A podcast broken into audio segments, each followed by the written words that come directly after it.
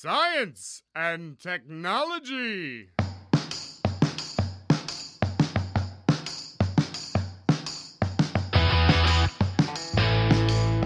Estamos on com mais um Ciencião aqui com a Graciela Watanabe. Tudo bem, Graciela? Tudo bem, Pedro? E Célio Angolini. Tudo bom, Pedro? Hoje a gente vai falar de um assunto muito interessante que o pessoal anda pedindo aí pra gente, sobre astrobiologia. Mas antes disso, eu gostaria muito de agradecer o professor Celso Nishi, do CCMCC, pela ajuda e ter cedido o seu ilustre convidado aqui pra gente. Vou apresentar ele, é o professor Jorge Ernesto Horvat. Ele é graduado em Física e doutor em Ciências Exatas na Universidade Nacional de La Plata, em, na Argentina. Atualmente, ele é professor associado nível 3 da Universidade de São Paulo e coordenador do NEP Astrobio da USP, que é o núcleo de pesquisa em astrobiologia do Instituto de Astronomia, Geofísica e Ciências Atmosféricas da Universidade de São Paulo, IAG da USP. Ele é pesquisador nas áreas de astrofísica relativística, evolução estelar e astrobiologia, com ênfase em objetos compactos, atuando principalmente nos seguintes temas: objetos compactos, pulsares, QCD, supernovas e astrobiologia. Ele também é bolsista, produtividade do CNPq. Nossa, bastante coisa para um Lattes, não? Mas a gente quer saber muito mais do que isso. A gente quer saber muito mais do que está no Lattes. Professor, poderia contar um pouquinho da sua história? Como você se interessou por esse tema? Como foi sua infância e a, a sua experiência na, na escola? Sim, antes de mais nada, obrigado pela, pelo convite. Também eu, eu gostaria de arriscar o adjetivo de ilustre na sua apresentação. Acho que é um pouco um excesso. Você esqueceu de dizer que sou torcedor do River, que é importante. E por aí começa a história, né? Eu nasci na Argentina faz um monte de anos, né? quase 60. Me formei numa cidade pequena, no sul, Bahia Blanca, que tinha uma universidade federal, sim, com algumas disciplinas e outras não. Comecei estudando engenharia elétrica, mas ah, em determinado momento eu tive que uh, fazer uma uh, opção real, que era sair da cidade e ir para o norte, né? para La Plata em particular, e para estudar física, que não tinha como opção na, no sul. Então, acabei me formando na carreira de física, de, que era uma escola muito tradicional na Argentina, La Plata, e fiz o doutorado. Aí, eh, quando eh, o doutorado estava para chegar e eu já tinha um filho, eh, vem uma daquelas coisas que acontece na Argentina, eh, que é uma espécie de tsunami político, econômico. Eu estava prestes a finalizar e eu recebi um convite para vir para o Brasil que eu aceitei rapidamente, ou seja, não sei se teve tempo de fechar a porta, coisa assim. Viemos para São Paulo, para USP, convidado pelo então diretor, o professor uh, José Pacheco, e depois de um tempo houve uh, o oferecimento de algumas vagas em concurso público. Eu me interessei, fui indicado e estou aí há quase 30 anos, 27 anos. Tá? Então, mais ou menos essa é a história da, da coisa. Bom, o nosso outro convidado é o Antônio Lucas de Castro Bernardo. Ele é graduado em Física pelo Instituto de Física da USP, é doutorando em Astronomia também pelo IAG na USP. Ele estuda nucleossíntese na colisão de estrelas compactas, com ênfase em estrelas estranhas ou exóticas. Daqui a pouco ele vai explicar para a gente o que, que, é isso. Uh, obrigado, Antônio, por participar do nosso podcast. E a gente também quer saber um pouco da sua história, como você chegou até aqui. É, muito obrigado pelo convite. O meu currículo, na verdade, podia ser resu é, resumido como escravo do Jorge. é verdade. então, eu sou do interior de São Paulo, uma cidadezinha bem pequenininha no final do Castelo Branco, que chama Manduri. Eu estudei em escola particular, eu era bolsista, mas como na minha escola não tinha colégio, eu viajava todo dia para estudar numa cidade vizinha, Piraju. Eu comecei a me interessar por física durante as Olimpíadas. Eu nunca me saí muito bem, mas eu me saí melhor do que o resto da galera da turma, então eu achei que seria bom. No último ano tive que decidir entre filosofia, economia e física. Acabei indo para física porque foi o que eu passei na USP. Depois, no já na faculdade, eu não sabia se eu queria ser matemático ou físico mesmo. Acabei indo para astronomia porque não quis tomar essa decisão. E caí na mão do Jorge, onde eu venho sofrendo, me arrependendo de todas as decisões. então vamos falar da origem dos elementos químicos logo depois da vinheta do Natan. Bota aí, Natan.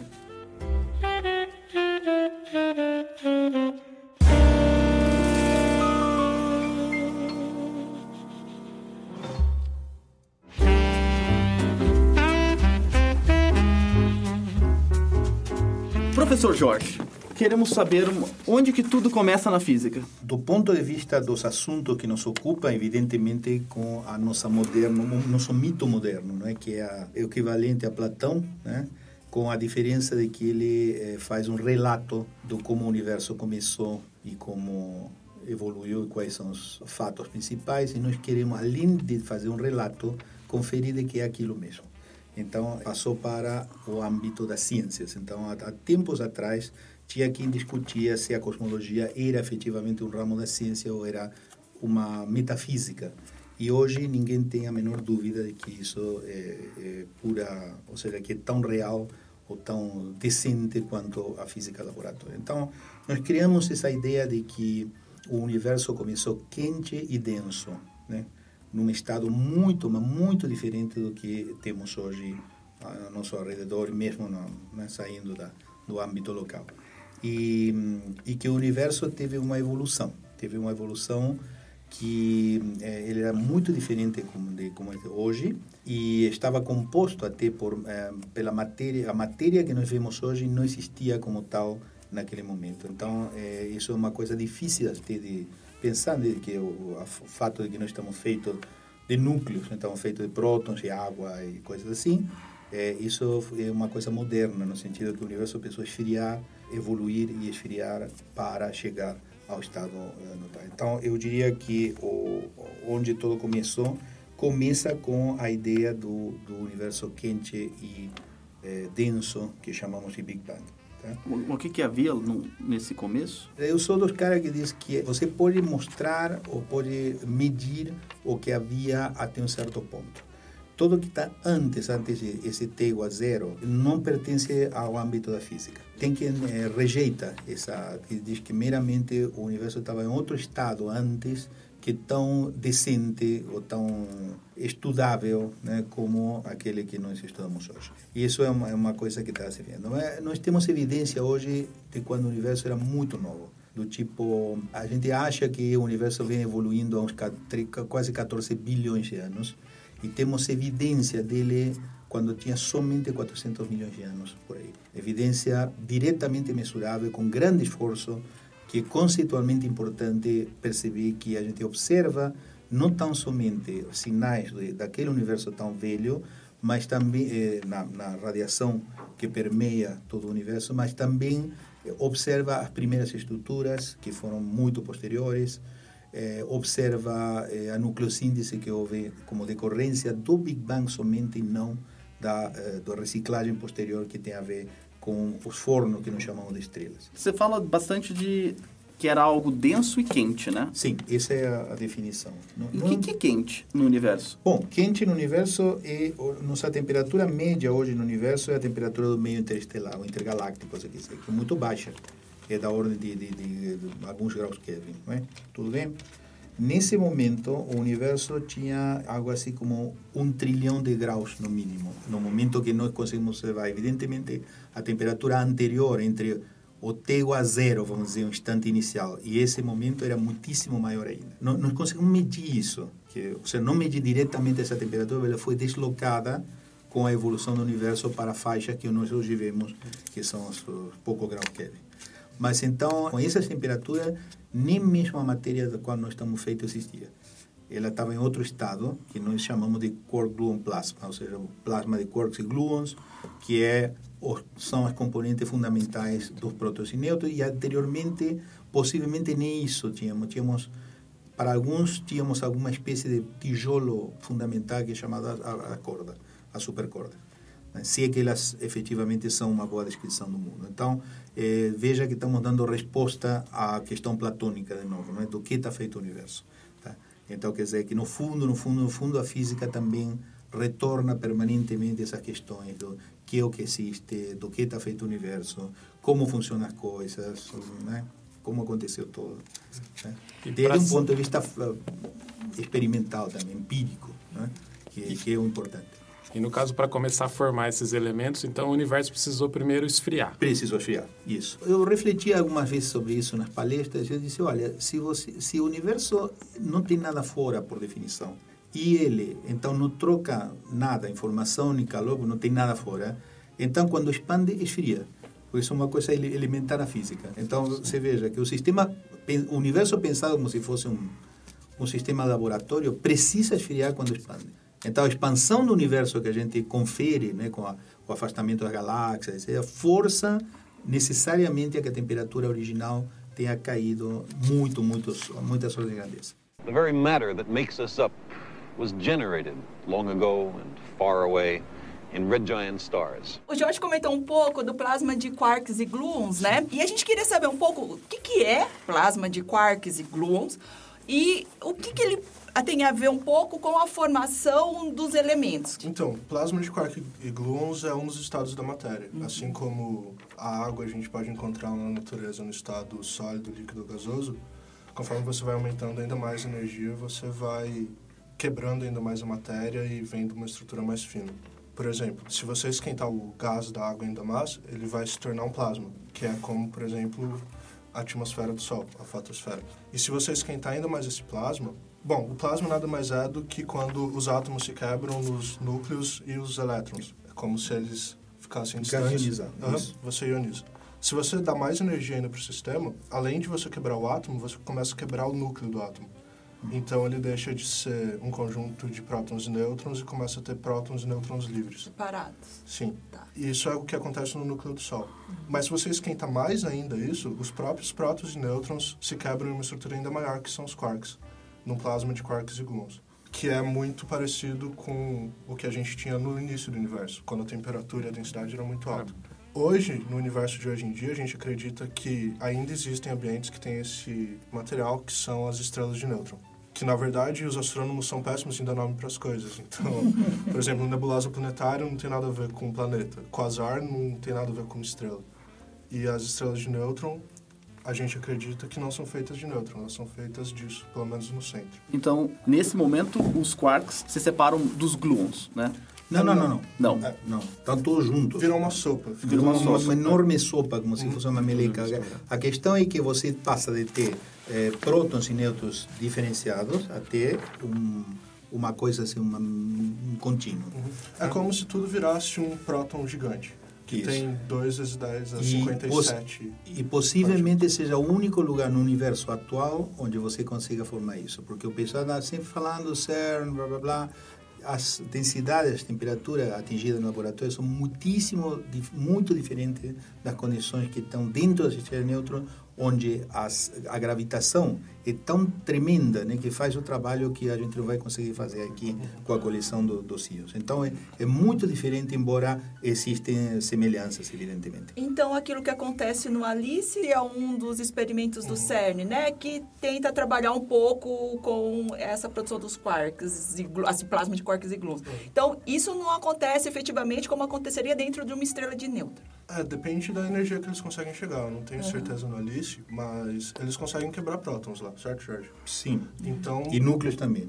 Ou seja, produzir esse plasma, mas em outras condições diferentes Tá. daquela que existiriam, existem nas estrelas de é, é porque o plasma, que de não são de uma- nêutrons nessa abordagem. Então, Tá. um, a tarefa do, do, do Antônio é mostrar até que ponto né, nós temos evidência observada, observável para argumentar em favor ou contra a presença daquele plasma no interior que somente é visível indiretamente ou quando ele é colhido. Né? Bacana. Então, a gente tinha essa sopa, posso falar sopa? Essa sopa, essa sopa, ser a sopa. é, essa sopa quente, Não dá para tomar, mas, não dava para tomar. a canja, íamos dizer. Tá? É, se uma você- canja. Uma canja, Se você é tomasse uma colher dessa sopa, você ia engolir a massa do Monte Everest, então não é uma boa ideia. É, Sim. Engordar um eu engordar um pouquinho, pouquinho, né? né? E no, num dos livros aí eu escrevi que uma bola de futebol feita de, daquela matéria pesa cinco vezes todos os 7 bilhões de pessoas da Terra. Então você concentra todo esse pessoal, coisinha assim, eh, multiplica por 5, isso seria o peso de uma bola de futebol feita da matéria lá dentro da sistema neutro. Está meio densa, vamos dizer. Então ela, ela começa a se expandir e aquilo lá começa a se ajeitar em quais partículas ou em quais átomos. É, você diz no Big Bang? Isso. Porque no Big Bang, quando ele se expande, você faz o caminho contrário que eu descrevi. Ao invés de você ter um gás virando um plasma, depois virando uma sopa de prótons e nêutrons e depois esse plasma, esse plasma de quark gluons, você tem exatamente o caminho contrário, que esse plasma, conforme vai esfriando, vai perdendo energia e as estruturas começam a se formar. Primeiro você tem a formação dos núcleons, que são os prótons e nêutrons. Depois de um tempo, esses núcleons, eles... Primeiro eles se juntam e depois absorvem os elétrons, né? Então, um próton vai juntar com o nêutron e formar um deutério, depois ele pode absorver outro próton e virar um núcleo de hélio 3. E para por aí, basicamente. Então, além, além, 90%. além dos quarks e gluons, tinham elétrons ali também naquela sopa Sim, inicial. sim, sim. Sim. Tem elétrons, neutrinos e outra coisa mais. Mas eh, os elétrons não participam da formação de um próton. Então, isso é, é assimilável ao caso da água, de novo. Você tem água, põe no, no freezer e chega a um ponto onde faz uma transição de fase e você tem gelo. Então, os cor livres, isso a, em certa temperatura, que é muito alta, 10 a, 10 a 12 graus Kelvin, ou seja, é mais de um trilhão de graus, eles eh, não podem estar mais assim. Então, na hora que a temperatura baixou disso, eles formam tripletos, que nós chamamos de prótons e nêutrons. São um sistema composto, vamos dizer. A gente sabe perfeitamente há mais de 50 anos que isso é, é assim, não é? E, e já foi produzida aquela transição, já, já foi observada no laboratório, mas insisto que em condições diferentes àquelas que a astrofísica fornece. Então vai- vai esfriando e vai formando prótons e nêutrons. Sim, sim. Na mesma quantidade? Você Porque forma muito mais prótons que nêutrons porque ele é mais leve. E quanto mais leve o material, a, energia, a natureza é preguiçosa. Então, quanto mais leve for, menos energia necessita para formar e Vai formar mais você mais. forma. Essa proporção inicial de nêutrons e prótons é o que vai reger a proporção de hidrogênio para hélio atualmente. Hoje você tem 70% do, da matéria bariônica do universo é hidrogênio. E outros, acho que 25% só hélio. E os outros 5% é o que formam todo o resto, que a gente chama de metal. Isso. Nem 5%, tá? Que vai ter Algum por cento, sim. lítio, berílio e depois tudo que a gente vai em volta. todo o que realmente importa para a Oxigênio. biologia, né? De, da, da, da- do, do, sei lá, do carbono para cima, né? Sim. Ou seja, todo é um resíduo, né? Uma, é uma espécie de cinzas, né? Da, da reação de fusão, que agora, cujo lugar eh, primordial é o interior das estrelas. Então, as estrelas servem para processar o hidrogênio, né? em, primeiro em hélio, depois em carbono, depois, dependendo da, da, das condições, da massa. Mas, então, as estrelas servem para converter o gás primordial em gás evoluído, em gás rico em eh, elementos pesados, né? que os astrônomos chamam de metais, mas isso é também outro abuso da linguagem histórico. Né? Então, quando você ouve uma, um astrônomo chamando metal, e ele está falando, em, enfim, Oxigênio. criptônio, oxigênio, qualquer coisa. Né? Qualquer coisa que não seja hidrogênio, ele é um metal. tá? Então, isso é... Então, esses elementos mais pesados, eles não foram produzidos nesse Big Bang inicial, foram depois. E até, até qual elemento ele eh, era produzido, foi produzido do Big Bang? Até o Tem lítio. até o lítio. Isso, porque acontece que a natureza também é malandra e tem suas, seus segredos que você descobre no laboratório. Um dos segredos é que não existe nenhum núcleo estável em A igual a 5 e A igual a 8. Ou seja, em 8, 5 partículas, 8 partículas, tem um gargalo. Então, quando você vai montando os núcleos a partir de hidrogênio, hidrogênio ah, deutério e para cima, você encontra com o gargalo. Enquanto você está querendo dar o pulo para produzir coisa mais pesada, a, expansão o impede. Então, você veja que estou dizendo uma coisa eh, interessante, não é? eu, eu acho muito interessante. Nós somos filhos da expansão. Porque se a expansão não houvesse acontecido, o Big Bang não acontece, então todo mundo vai parar em ferro. E com ferro você não tem biologia. Tem biologia, então você percebe que é, é, você pode atribuir né, um universo cheio de vida justamente à existência da expansão do Big Bang, que impediu que a nucleossíntese primordial avançasse além do ponto daqueles núcleos mais leves. Né? E deixou o cenário pronto para existirem as estrelas, mas com as estrelas existem também, depois de- da ejeção, do processamento do material, a possibilidade de criar planetas como o nosso e com eles os seres vivos que estão se preocupando por essas coisas numa manhã. Não é como isso. E a, e a síntese desses elementos mais pesados, então, nas estrelas, qualquer estrela produz esses elementos? Tem alguma, de cada tipo de estrela vai produzir um tipo de elemento específico? Tem É, alguma... Isso depende muito da massa inicial da estrela. Se ela for uma estrela do tipo Sol, ela chega no carbono no máximo. Carbono, oxigênio, até, Ah, porque as condições são mais eh, mornas, né? ou seja, a temperatura é menor, a densidade é menor no centro, Então chega um ponto onde não consegue dar o pulo para o verdadeiro gargalo da evolução eh, na evolução estelar, que é justamente produzir eh, eh, fusionar o carbono. Entendi. Ou seja, fusionar o hélio em carbono, tudo bem, se faz. Mas fusionar o carbono, que já é muito mais pesado e tem uma repulsão, porque é mais carregado, né? muito maior, você precisa de temperatura muito grande. Entendi. Então, somente algumas estrelas de grande massa têm uma temperatura tão elevada no centro quanto para permitir esse ciclo, seguido pela pela chamada fusão do neônio, que não é nada disso, mas tudo bem, e posteriormente a produção de silício, né, que finalmente de, produz uma região que está cheia de coisas como níquel, ferro, cobalto, aquela coisa toda. E, obviamente, isso eh, leva à questão do que que produz o resto. Então, enquanto está acontecendo isso, de, decorrem milhões de anos, e então, lentamente, ah, os núcleos se viram para capturarem nêutrons e decaírem, ir crescendo em número de massa até chegar em elemento bastante pesado, pelo menos os lantanídeos, em número de massa 120, 140. Então existem estrelas que produzem carbono. O Sol produz carbono. O Sol produz carbono. E- E, a mais pesada das estrelas Sim. vai produzir no máximo ferro. E, e elas, mas, mas também produz carbono, coisas. todo. e elas todo, todo, todo. entre aspas, fornecem isso para o resto do universo ou não? Quando elas morrem. consegue- Quando quando elas morrem. morrem. Claro. O Sol não está mandando carbono aqui pra gente. Não, não, não, não, não, ah, não. peraí. Nunca você consegue, re, ou seja, a menos que você consiga reinjetar o produzido para o meio interestelar, é totalmente à toa. Por exemplo, a gente sabe que, eh, tem visto até alguns casos, onde estrelas de grande massa colapsam de repente a, buraco negro.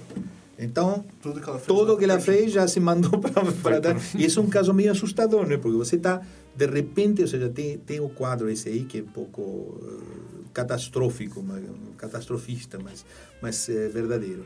Que é, a gente imagina que um astrônomo pode estar observando algumas estrelas e, por acaso, justo nesse momento ela colapsa. Então, ela, de repente, bum, some, some do universo e levou todo o, todas 30 vezes a massa do Sol, ou coisa assim, para dentro do seu próprio buraco, vamos dizer. Né? Então, quer dizer, não basta com produzir os elementos, você precisa colocá-lo na... Então, as estrelas fazem isso de duas formas, essencialmente. Tem mais, mas as duas essenciais são as do tipo do Sol, elas ejetam massa, produzindo aquela lindíssima nebulosa planetária cheia de nitrogênio, que as plantas agradecem lá, porque essa, essa é a principal fonte de nitrogênio aqui na Terra. Ou seja, estrelas que morrem, mas que, eh, cuja massa, metade dele ou até mais, vai parar no, de novo na, no meio que forma de novo estrelas e sistema planetário, né? enriquecida pela síntese que já aconteceu na, ao longo da vida da estrela. E as outras são as supernovas, onde a gente vê uma explosão espetacular, onde vão parar hum, 10 massas solares de oxigênio, ferro, cobalto, blá blá blá, um monte de coisa para o espaço. E além do que, eh, também uma fração de outros elementos que foram, na verdade, são um pouco residuais, né? mas que eh, são um pouco mais pesados, eh, que formam essencialmente a metade da tabela periódica. E aí fica a questão da procura do lugar que produz os elementos mais pesados. E isso é o que está estudando, uma das coisas que está estudando aqui o, o Antônio, porque a gente há pouco tempo, mas muito pouco, dois anos, viu pela primeira vez, graças ao desenvolvimento dos detectores de ondas gravitacionais e do satélite de raios gama, um evento que foi identificado como uma colisão de duas estrelas de nêutrons como foi muito rápida a identificação, houve pelo menos 70 instrumentos em todo o mundo que olharam para ver o que acontecia. Eles viram evidência de que há produção de lantanídeos e possivelmente de actinídeos. Então, pela primeira vez você tem uma prova né, de que um evento totalmente inesperado é capaz de fornecer todo o material, todo, né? O material da tabela periódica que está lá na, no, no, finalzinho. Então, você veja que nós falamos desde um evento primordial para produzir a, até o lítio que está, na, na, na, por exemplo, na graxa do seu carro, do seu carro está cheio de lítio, a bateria do seu celular, isso veio todo do Big Bang, todo. Então, tudo bem? É. Não há processo conhecido que produza lítio a partir das estrelas. Então, todo lítio que você tem é Já está Já está Primordial. produzindo. Inclusive as estrelas quebram o lítio. Isso. As estrelas destroem o lítio, mas não, não, não produzem. Tem alguns processos que podem produzir um pouco, mas a gente acredita que esse lítio da bateria do teu celular, do cara que está ouvindo, é produzido há praticamente 14 bilhões de anos e vai percorrer um longo caminho até Até acabar para uma tarefa tão inóvel né, quanto para né, mandar mensagenzinhos e Então, assim. vai até o lítio aí no começo, depois a gente tem algumas estrelas que produzem os mais pesados, foi isso que eu entendi, né? Sim. E os que a gente cava por aí e encontra na Terra, de onde que podem ter vindo? Eles podem ter origem tanto em supernova, Uhum. só que tem alguns problemas de distribuição desses materiais nas galáxias que se fosse supernova mesmo, a principal fonte de criação, a gente não conseguiria explicar, porque eles são muito inomogêneos na galáxia. E se eles são inomogêneos, os processos que geram eles têm que ser um pouco raros. E supernovas não são tão raras, então Não, é bastante comum, uma por cada dois, três três por galáxia, tipo, da Terra. Ou seja, astronomicamente é um evento muito eh, frequente. E mais ainda, a Terra, você sabe que a Terra essencialmente é todo produto de supernova. Ou seja, a gente sabe que houve eh, há 2 milhões de anos ou coisa assim, várias supernovas locais que escavaram uma bolhota que nós chamamos a bolha local, onde a gente vive dentro de uma bolha, literalmente. Ou seja, onde o meio interestelar é mais rarefeito e muito mais quente do que a, a caminho da, das estrelas por aí. A Terra essencialmente tem um núcleo de níquel, tem, eh, sei lá, silício para caramba, eh, tem eh, alumínio, tem aquelas coisas, não é? É isso que você encontra, né? A Terra é isso. Então, todos esses produtos são produzidos em abundância nas supernovas. Então, quer dizer que o processo de o que chama de diferenciação planetária, que leva a que os planetas interiores do sistema solar sejam formados de matéria sólida, né? enquanto os gigantes gasosos estão do lado de fora, ou seja, do- do lado mais externo, que é Júpiter, Saturno, etc., etc., é uma outra questão, mas o material primordial da nuvem que formou o sistema solar é enriquecido, foi enriquecido principalmente pela supernova e outros eventos, como eu falei, que é a contribuição de outros processos astrofísicos. Mas eh, eu, eu diria que quase na totalidade, se não a totalidade, boa parte da Terra precisou explodir numa, numa supernova. É. Só que a supernova também ela só chega até um ponto, que é o segundo pico do processo R, né? No, que é um pouco antes do ouro. Materiais do tipo do ouro e aquelas... São difíceis de produzir. Então e aí aquelas- está a novidade. sim, Aquelas da- duas linhas de baixo da tabela periódica, que ninguém lembra os nomes, que é os lantanídeos e actinídeos, eles são... Provavelmente eles só podem ser formados na fusão de estrela de nêutrons. Quando você tem dois objetos que são remanescentes das supernovas, muito próximos um do outro, e eles começam a liberar energia por ondas gravitacionais, que é um tema muito quente ultimamente. E conforme eles perdem energia, eles se aproximam. Até que o momento eles colidem, liberam boa parte do material deles no meio interestelar e acontece nucleossíntese nesse material. Ao contrário que antes. Porque, veja, você tem matéria extremamente densa e você a descomprime. Então, isso produz gotinhas. As gotinhas chamam núcleos. Tá? Tudo bem?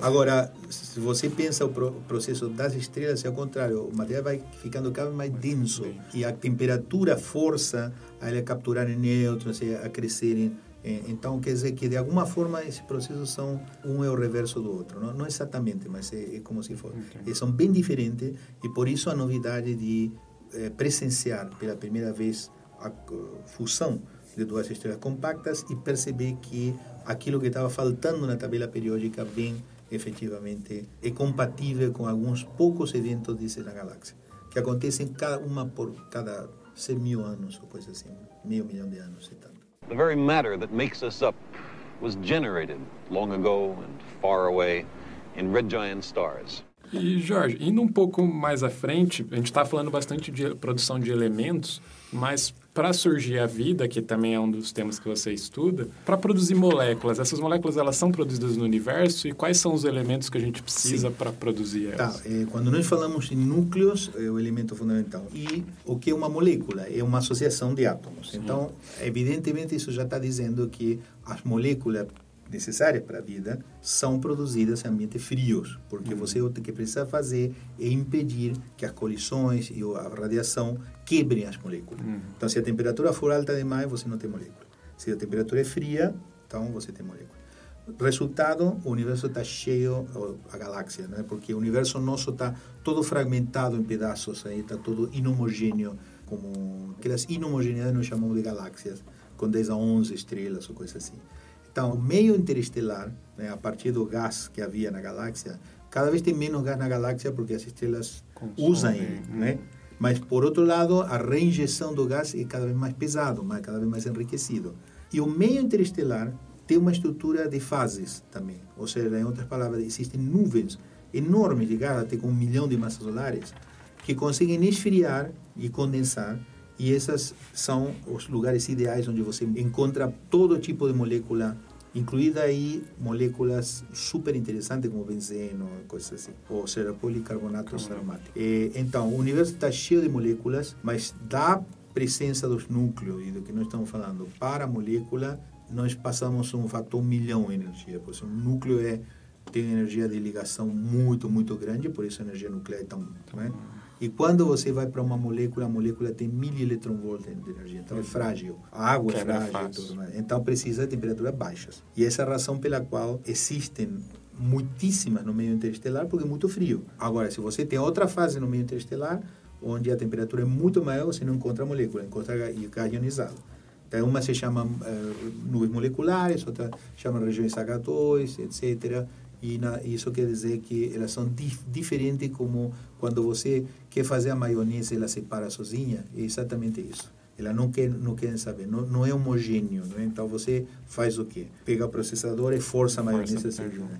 Mas o, na galáxia você não tem isso. Hum. Então quer dizer que o meio se separa e na parte fria nós temos as moléculas, moléculas. das quais formamos as estrelas. Porque aí é que é o verso, no, no versário da, das estrelas. E, portanto, a presença de moléculas, de moléculas orgânicas, já é garantida pela própria matéria que dá origem às estrelas e, obviamente, boa parte dela também cai no seu sistema planetário, como aconteceu no nosso. Então, essa é a resposta. Precisa esfriar para produzir a molécula. The very matter that makes us up was generated long ago and far away in red giant stars. Uma das questões que a gente sempre debate é a relação, a vida como a gente conhece ela e o carbono. Então eu queria que vocês contassem um pouco pra gente por que que isso é tão im- importante, né? E se vocês acreditam, né, que pode existir então formas de vida que não sejam baseadas unicamente no carbono no universo. Tem um velho, uma velha história na medicina que não sei se é verdade, mas deve ser disso. Os médicos chegam para os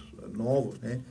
E vão ver os pacientes. Então o médico mais velho sempre diz uma coisa do tipo: se você ouve um relincho, pensem que é um cavalo e não que se trata de uma zebra, tá? Tudo bem?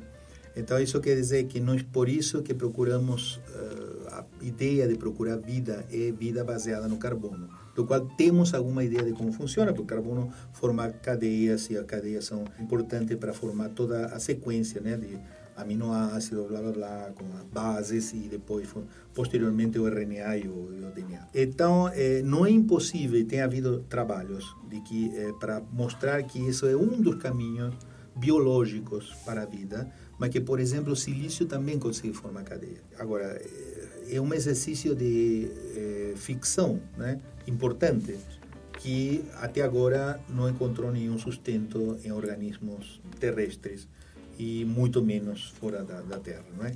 Não é impossível, mas é improvável e difícil de, de estudar em, na ausência de exemplos concretos. Por outro lado, eh, a vida pode até prescindir das moléculas orgânicas. Isso que a gente não está... Não, não é óbvio que a biologia seja a única forma de ter vida. Seja, a vida, no fundo, está definida como a transmissão de informação eh, proposital, etc. Então, isso pode... Houve especulações ainda mais eh, selvagens, propondo coisas ainda mais eh, incomprováveis. Mas que precisam ser exploradas, porque a gente está procurando algo que nós conhecemos, mas podemos trombar com algo que não conhecemos. Então, eh, não sei se responde integralmente a tua questão. Ah, Nós procuramos a vida tal como conhecemos e eh, as células têm uma afinidade pela água, porque o material orgânico é solúvel água, então permite a osmose e coisas assim. Então, isso faz lembrar de que quando você detectar oceanos, água líquida no, nos planetas, então a vida é muito provável tal como nós a conhecemos. Então, isso for, ou seja, um pouco o problema do ovo e a galinha, não é? Nós procuramos que, se sabe, o que sabemos que pode existir, embora existam outras possibilidades que talvez sejam tão prováveis quanto sejam eh, viáveis, mas que nós não sabemos.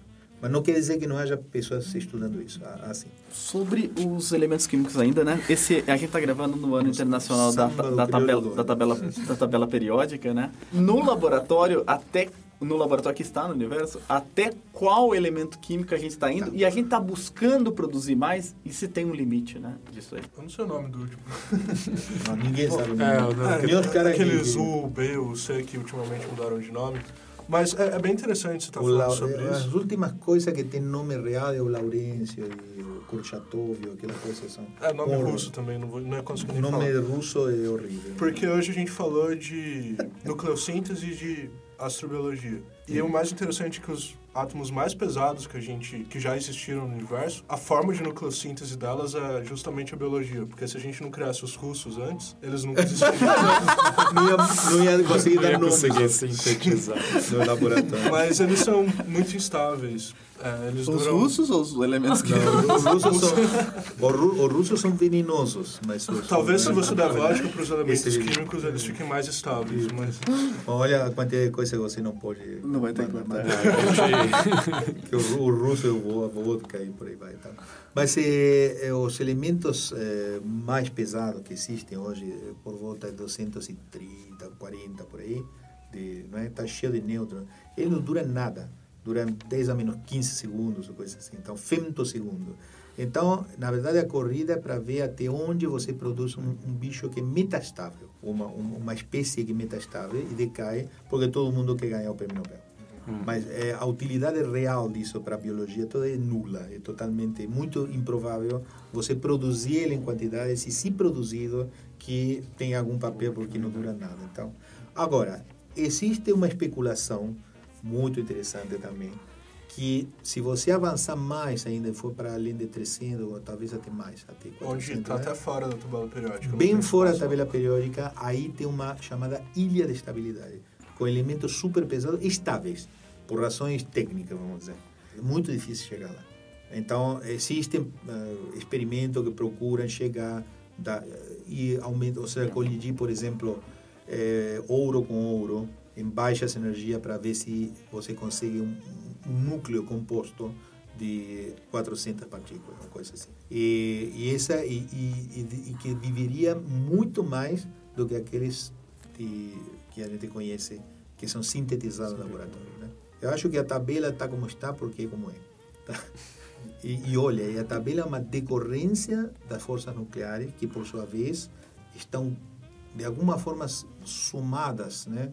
No conhecimento das interações elementares. Então, estou bem reducionista hoje, não é? Sim. Se você Não, mas- conhecer como é que funciona a interação de dois prótons, vai conseguir algum dia montar o núcleo de...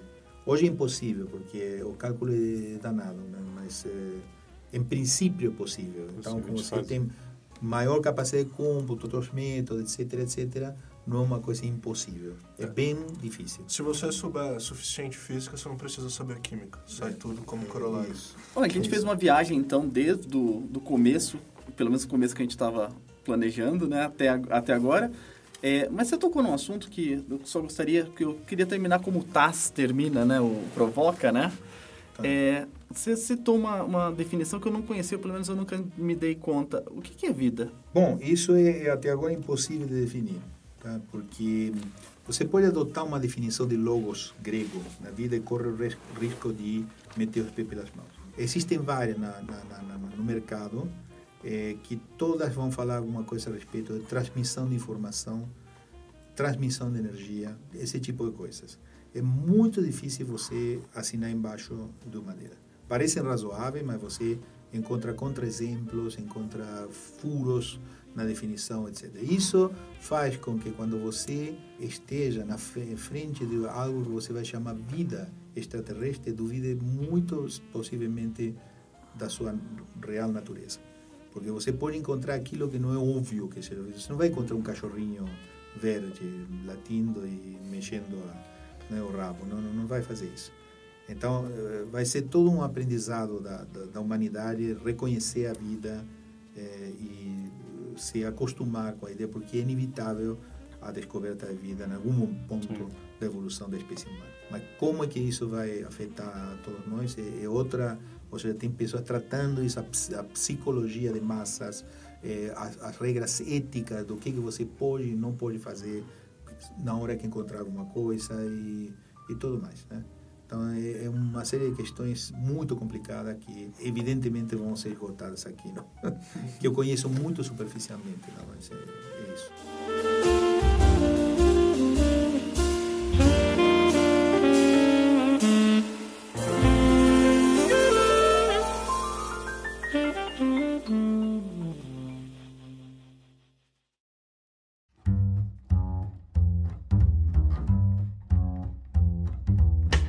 A gente gostaria muito de agradecer, agradecer o Celso por, por liberar, agradecer vocês por terem estado aqui com a gente. É um tema que a gente vai ter que voltar muitas vezes para entender as minúcias aí, pelo menos a ideia geral eu pelo menos consegui entender muito bem. E a gente sempre termina o nosso programa, né, pra, com uma mensagem de vocês aí para quem está ouvindo a gente, ah, principalmente para o pessoal mais jovem, né, que pode estar pensando em fazer astrobiologia ou o que tiver por aí. É, então, eu tenho uma frase que é só faça física caso sua felicidade dependa disso. E hoje em dia a situação da pesquisa no Brasil está cada vez mais reforçando isso. Mas é um caminho árduo que vale muito a pena. Então, se você tiver curiosidade, vem pra cá. Eu, eu queria apontar que o paradoxo é evidente. Nunca houve tanta coisa interessante em desenvolvimento, eh, possibilidades eh, de lidar com dados reais, missões espaciais, eh, enfim, um monte de coisa. E nunca houve tanta dificuldade para virar cientista. Porque mesmo que o cientista, não, em geral, não é um cara pretencioso, não pretende mais do que realmente avançar, dizer, olha, isso eu descobri. E essa é a nossa, nossa motivação. Mas, por outro lado, fica difícil às vezes. Às vezes a gente tem que pensar em pagar as contas, tem que pensar em fazer tudo isso e, evidentemente, eh, todo está conspirando contra, embora há uns anos atrás nós tínhamos uma perspectiva muito melhor, não uma situação muito melhor, mas sim uma perspectiva. E hoje tem uma piorou muito e isso não é pro, não é tão somente eh, produto das nossas circunstâncias eh, locais, mas também acontece o mesmo em vários países desenvolvidos do mundo. Então, eh, o mundo está, eu não diria obscurantista, mas certamente eh, sem a, aquela vontade da, da que havia no meados do, do século XX de empurrar com todo a ciência. Aquele que detém o conhecimento vai ser o que o que dê as cartas. Isso está óbvio. Mas isso é, é muito trabalhoso, dá muito trabalho. Então, a mensagem é de ida e de volta. Seja, por um lado, é, é possível, dá para fazer, não é para você se acanhar com isso, muito pelo contrário, mas saiba que só vai ter pedreira pela frente. E que o prêmio real está no final. E isso, é, para muitos, é, é, é efetivamente contrário a todo imediatismo que nós vemos em um monte de coisa. Por exemplo, só para dar um número que eu falava com ele. Desde o momento que você decide entrar para ser cientista, até o momento que está em condições de pleitear uma vaga mal paga, possivelmente na Universidade Federal do ABC, de, de condições de pleitear, não que vai levar, mas condições de pleitear, passa no mínimo 10, 12 anos.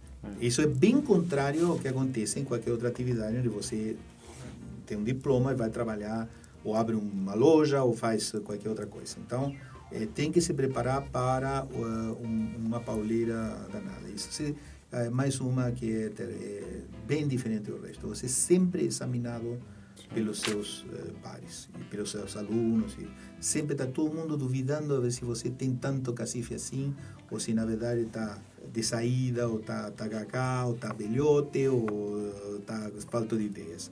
E isso não acontece em nenhuma outra atividade do mundo. Eu não conheço ninguém que vai questionar um advogado ou um, ou um dentista e dizer, olha, o que, que você produziu de novo nos últimos cinco anos? É claro que não. Tá? O cara te atende suas, seus pacientes, etc., faz sua atividade profissional e pronto. E o cientista é exatamente o contrário, é cobrado permanentemente uma cobrança danada pelos alunos, pelos colegas, pelo sistema inteiro. E o prêmio é miúdo e a cobrança é muito grande. Ou seja, o prêmio não é miúdo em termos internos, mas é miúdo, miúdo em termos externos. Não há dinheiro, eh, o prestígio é relativo, porque as atividades de- da ciência não são prestigiosas socialmente. Então, é, é toda uma, uma série de coisas que precisam ser compreendidas antes de tomar a decisão né, de dizer, eu vou estudar tal coisa, porque depois a, a coisa engrossa. tá? Tudo bem? Muito.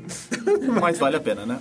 É, o trabalho é bem legal, dá- é muito apaixonante. Então, apesar de tudo isso que o Jorge falou e dessa depressão que está nessa sala agora, não desiste não, a gente precisa de aluno. Eu eu não posso ser escravo sozinho, vem pra cá.